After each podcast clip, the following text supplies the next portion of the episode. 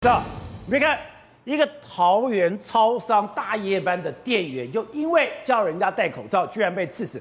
我们看到这个东西非常的难过，因为你知道，你会到超商做大夜班，我觉得这个人一定非常努力。哎，你赚的钱也不是很多，你愿意赚这个钱，就代表你是非常认真，你也非常吃苦，非常耐劳。而今天只是因为要别人戴口罩，你觉得被刺死了。我更难过的是，今天台湾防疫为什么这么好？你说真的是每天开记者会那些人吗？其实有一大部分是我们在基层这些勤勤恳恳。今天是在台湾每一个螺丝钉都锁得非常紧。你想想看，如果我们每一个超商的店员都这么样的一个认真，我们超商每一个店员都说，你进来的人拜托你把口罩戴好。如果大家都有这样的自觉，有这样的压力，那大家才把口罩戴好。台湾的防疫当然好啊，台湾的防疫好就是好，是吧？这些小老百姓，这些小市民，每个人都这么认认真真、勤勤勉勉，把你上面的话，把魏福部的话当一回事，把你陈世忠的话认真去执行。结果，我就发生什么事？我这么认真的把螺丝拴紧了，我这么认真的做我防疫的工作，我这么真认真的在做我的本分，我被杀死了，我一点办法都没有。今天我杀我的人，可能还没有什么问题。今天我我被杀死了。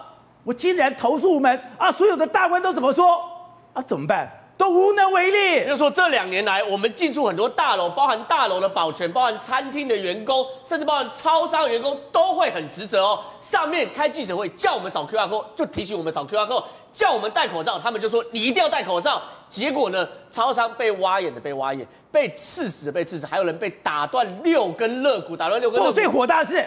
你明明知道扫那个 QR code 一点意义都没有，你明明知道扫那个 QR code 也没有从这个 QR code 里面找到真的相关的人员。我每天傻瓜一样，我每天去买个茶叶蛋，我都要去扫。然后那个今天在这个超商里面的人又很真的去检查你的 QR code，你不把大家当白痴吗？然后还量体温，对不对？还拿酒精帮我们喷手消毒，对不对？可问题是哦，现在面临到这个状况，便是超商竟然是在防疫中最危险的所谓的一个店员呢？它最危险不来自于病毒。来自于太多太多这种惨绝人寰的事情。那我们看到我们的内部长，哎，你怎么办？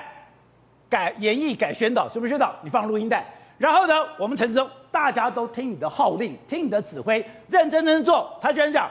要以自身安全为主要考量，这也太废话了吧？那以后大家就不要戴口罩，是不是？反正大家大大家因为你你可能会遇到疯子，或是遇到这种凶的人。哎，今天我每一个人遇到这个桃园的店员的这个状况，都会无能为力。这个人是半夜清晨五点哦，然后去买哎去超市买东西，没戴口罩，店员请你戴口罩，不戴，回去家里拿一把刀，而且他那个刀是那种细长的那种尖刀的刀，往左胸刺。刺一次就刺到心脏，当场这个人生命就就没了。可是这个东西就是我们防疫第一线嘛，对不对？结果呢，现在徐国友说建议改宣传提醒戴口罩，陈时中说，哎，以自身安全为考量。可这些人难道没有想要以自身安全为考量吗？有啊。可是问题是你卫福部说要一定要戴口罩啊，对啊，没有戴要罚钱啊。我们就是勤勤恳恳啦，你们讲什么我们就做什么事情嘛。结果呢，现在一条性命哎不见了。爸爸说，不是，我觉得。我刚刚讲到的，台湾防疫做得这么好，你就看到你今天在台湾的所有的角落里面，在所有的基层人员里面，大家勤勤恳恳、非常认真的执行所有的防疫措施。谁下的命令？陈时中下的命令。结果这个命令下来以后，哎。好像不关你的事一样。然后呢，今天记者有真的去超市看，就有人不戴口罩走进去，然后超商店假装没有看到，我继续整理我的货嘛。但你政府不当这些超商店员的八股的话，那这些超商店员就躺平嘛。反正你讲话我不用做嘛，量体温大家七七八八也不用量了嘛，实名制我也不检查嘛，口罩也不戴，那就不要戴了嘛。好了，那如果未来疫情起来的话，那你要怎么办？又强迫他们开始要要求大家戴口罩吗？所以这会变成一个恶性的循环嘛。所以现在网络上是炸锅的嘛。他们认为政府应该要当这些店员，尤其是大夜班，大夜班是非常非常劳动的，所以要当这些人八股嘛。当然要当八股。当然现在有人讲说，哎，那怎么办？警察也不可能二十四小时守啊，你把责任都都给警察也不对啊。当然，如果你今天到警察要在旁边，我觉得那太荒谬了。甚至说你今天去查录影带，我也觉得非常荒谬。可是政府要有一个态度。政府是，既然这些人这么认认真真的，这么拼命的执行你的命令，执行你的命令就是为了台湾好，台湾才有这么好的防疫成果。今天不是发生第一件，已经发生这么多件，发生这么多件的时候，你有站在这边后面吗？你有告诉这件事？他说，你只要敢因为这种防疫伤害这些人的话，政府要你付出极大的代价。哎，立法院是你的，行政单位是你的，你可以做很多事啊。特别传染病条例不是吗？讲错话就要罚三百万嘛，对不对？那这种是违反特别传染病条例，是可以另外立法当这些人八卦嘛？你不戴不戴口罩，哎，你吵一次吵两次，你要罚多少钱？罚五算罚一百万都可以嘛？你政府要有态度嘛？而且现在重点是不是第一次？大家觉得非常非常，之前屏东的挖一样，我们聊过了嘛？一个小女生活活眼睛被挖嘛，对不对？这个一个还不打紧呢，十月二十七号。台中超商也是啊，一个店员就提醒他戴口罩，结果呢，对方喝醉拿酒瓶敲那个人的头，把眼窝踹裂，肋骨六根踹断掉，然后那个人还那个店员哦，还不断在地上一直道歉说对不起对不起对不起，我不是。更夸张是，所有人都说我只要情绪有问题，我可能就免罪了，或者就算有罪，我也不是什么大罪。哎，那怎样？那我怎么知道你进来了以后你是用什么状况？那那我到底要不要处理嘞？所以现在大家全部躺平嘛。然后结果呢，最近治安不是很荒唐吗？一大堆棒球队，对不对？结果呢，最近啊，内政部你知道说什么东西吗？徐文勇说，未来车上有棒球队，有有球棒的人啊，我注记，然后把你球棒没收，然后呢，未来可以以涉违法来去起诉你。那对很多人来说，哎，我是因为治安不好，我才这边摆个球棒。结果呢，你因为你搞不定黑帮，就你要求大家，我缠到你带球棒，我就把你当黑帮，我就去注记你。现在网络上也炸锅了嘛，所以现在整个都是本末倒置。很多人都说，很多人都说我支持政府的政策，那政府到底给我什么支持嘛？之前疫苗政策也是这样子啊，大家打高端对不对？高端疫苗说是台湾的护国神山嘛，大家去搞，大家去打高端，结果呢，高端现在搞不定嘛，对不对？第二季。怎么样？就是没有所谓的呃第三期实验，国外怎么都不认，对不对？就请问陈松现在有没有道歉过啊？我我我不求太多，就道个歉，为过去的政策错误道歉。就陈松都讲什么啊？不然要怎么样啊？不然你有更好的方法吗？这没有什么要道歉的。现在陈松就这种态度嘛，所以我认为这些点点滴滴的民怨都会反映在。未来的投票上面嘛，现在当然没办法讲嘛，没有投票没办法检验嘛。可是公投可能会变成中二选举，可能会变成这些民怨发，甚至二零二二年民怨可能也会因为这些来出来投票嘛。好，董事长他讲的高嘉瑜在接受访问的时候认为说，哎，你今天打了两剂高端，之前他已经质疑了说，哎，打了高端不能出国怎么办？不能去美国怎么办？啊，世界上又不是只有美国，现在搞了半天你不是只有不是没有美国，现在菲律宾也没有承认你高端，现在真讲啊，就是要敲锣打鼓说澳洲，澳洲只是开始，我们在讲。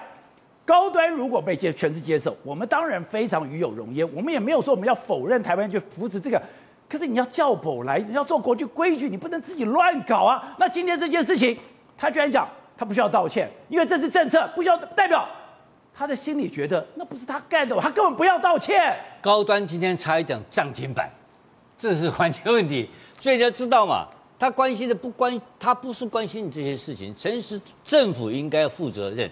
在野党应该要监督，对不对？现在我们政府不负责任，在野党也不监督，大家乱成一团。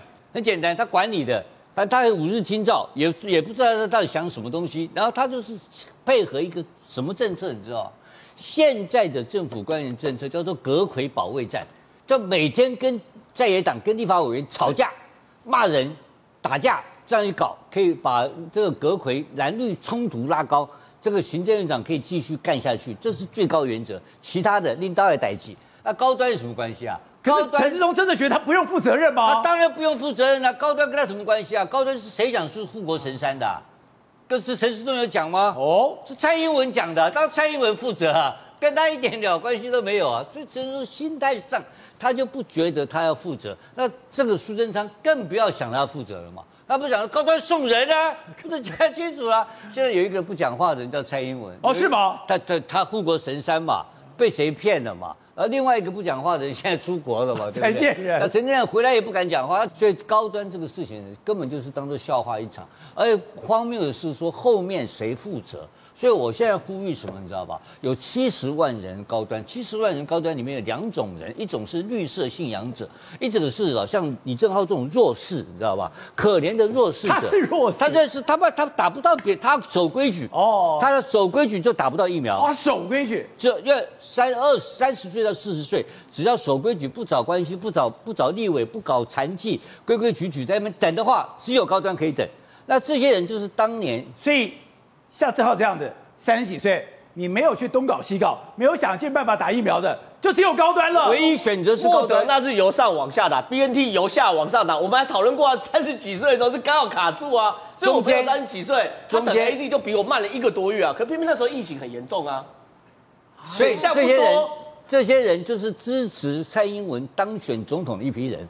就过河拆桥，把这些人甩到高端那边去了。那这些人怎么办呢？所以我现在提出呼吁，要成立自救会，自救会，你知道吧？找吴子家登记，去告他，跟他叫高端赔偿。走，我们要知道，一个国家现在最可怕的是，两边的集团完全没有办法对话。完全两边的集团都把对方视为一个仇人，而且两边都在激化自己。现在美国整个街上全部闹翻了，因为一个判决案，一个十八岁的年轻人，他觉得他要护卫人民的这个所谓的自由财产权，你不可以随便侵犯。结果他去保拿枪保卫一个店家，这个店家被暴徒或者被一般人攻击了以后，他竟然开枪杀死了两个人，重伤了一个，而这个审判在美国炸锅了。而最后审判的结果，他竟然无罪。没错，市场刚才宝杰讲到了，杀了两个人，还有一个人重伤。这个年轻人李顿豪斯呢，他是无罪释放。那为什么这件事会引起美国的朝 朝野之间不同的这个看法呢？宝杰是啊，这个为什么会发生？主要是在说，我们要去年曾经爆发过所谓黑人的命也是命，就是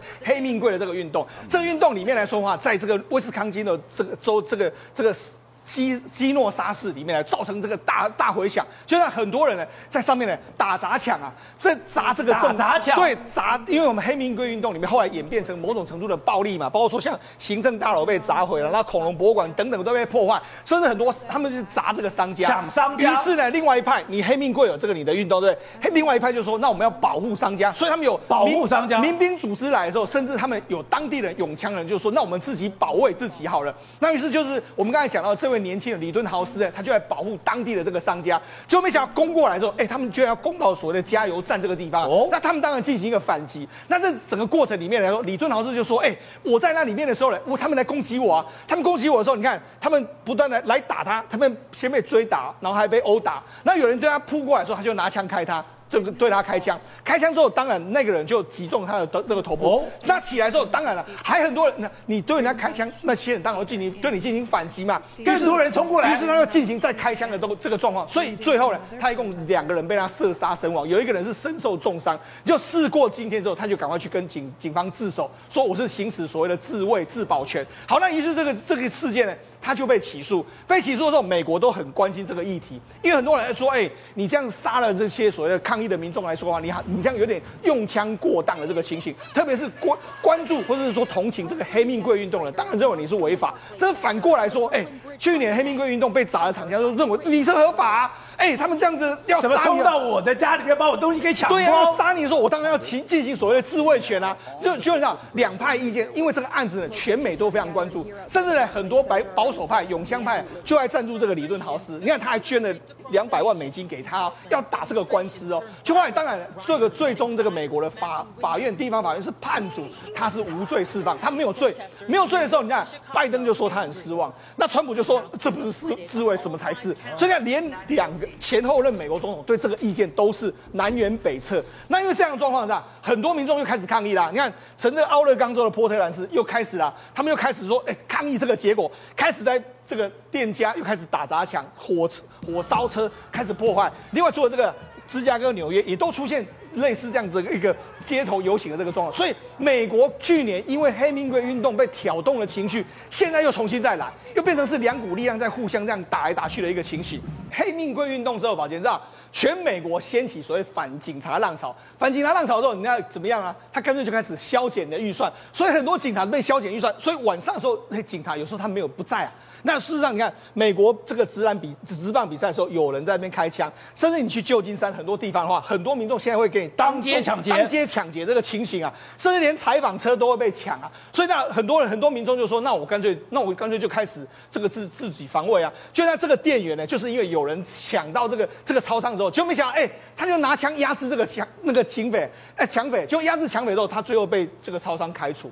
所以他，现在他是一个超商店员，对，他为了保护他的超商，对，结果把歹徒给打出去了以后，他被开除。对啊，所以就美国就出现这样的状况啊，就是也是两种意见不同的，在互相的这个这个尬来尬去的一个状况。所以一个国家有两种极端的这个这个所谓的这个价值观，然后互相不相容的时候，是一个国家的悲剧。而且他讲说，他当时回忆说，我担心我自己性命不保。他那个人挟持了顾客，还动手去推顾客，还去骚扰客人。他说，我觉得我应该管呢，结果。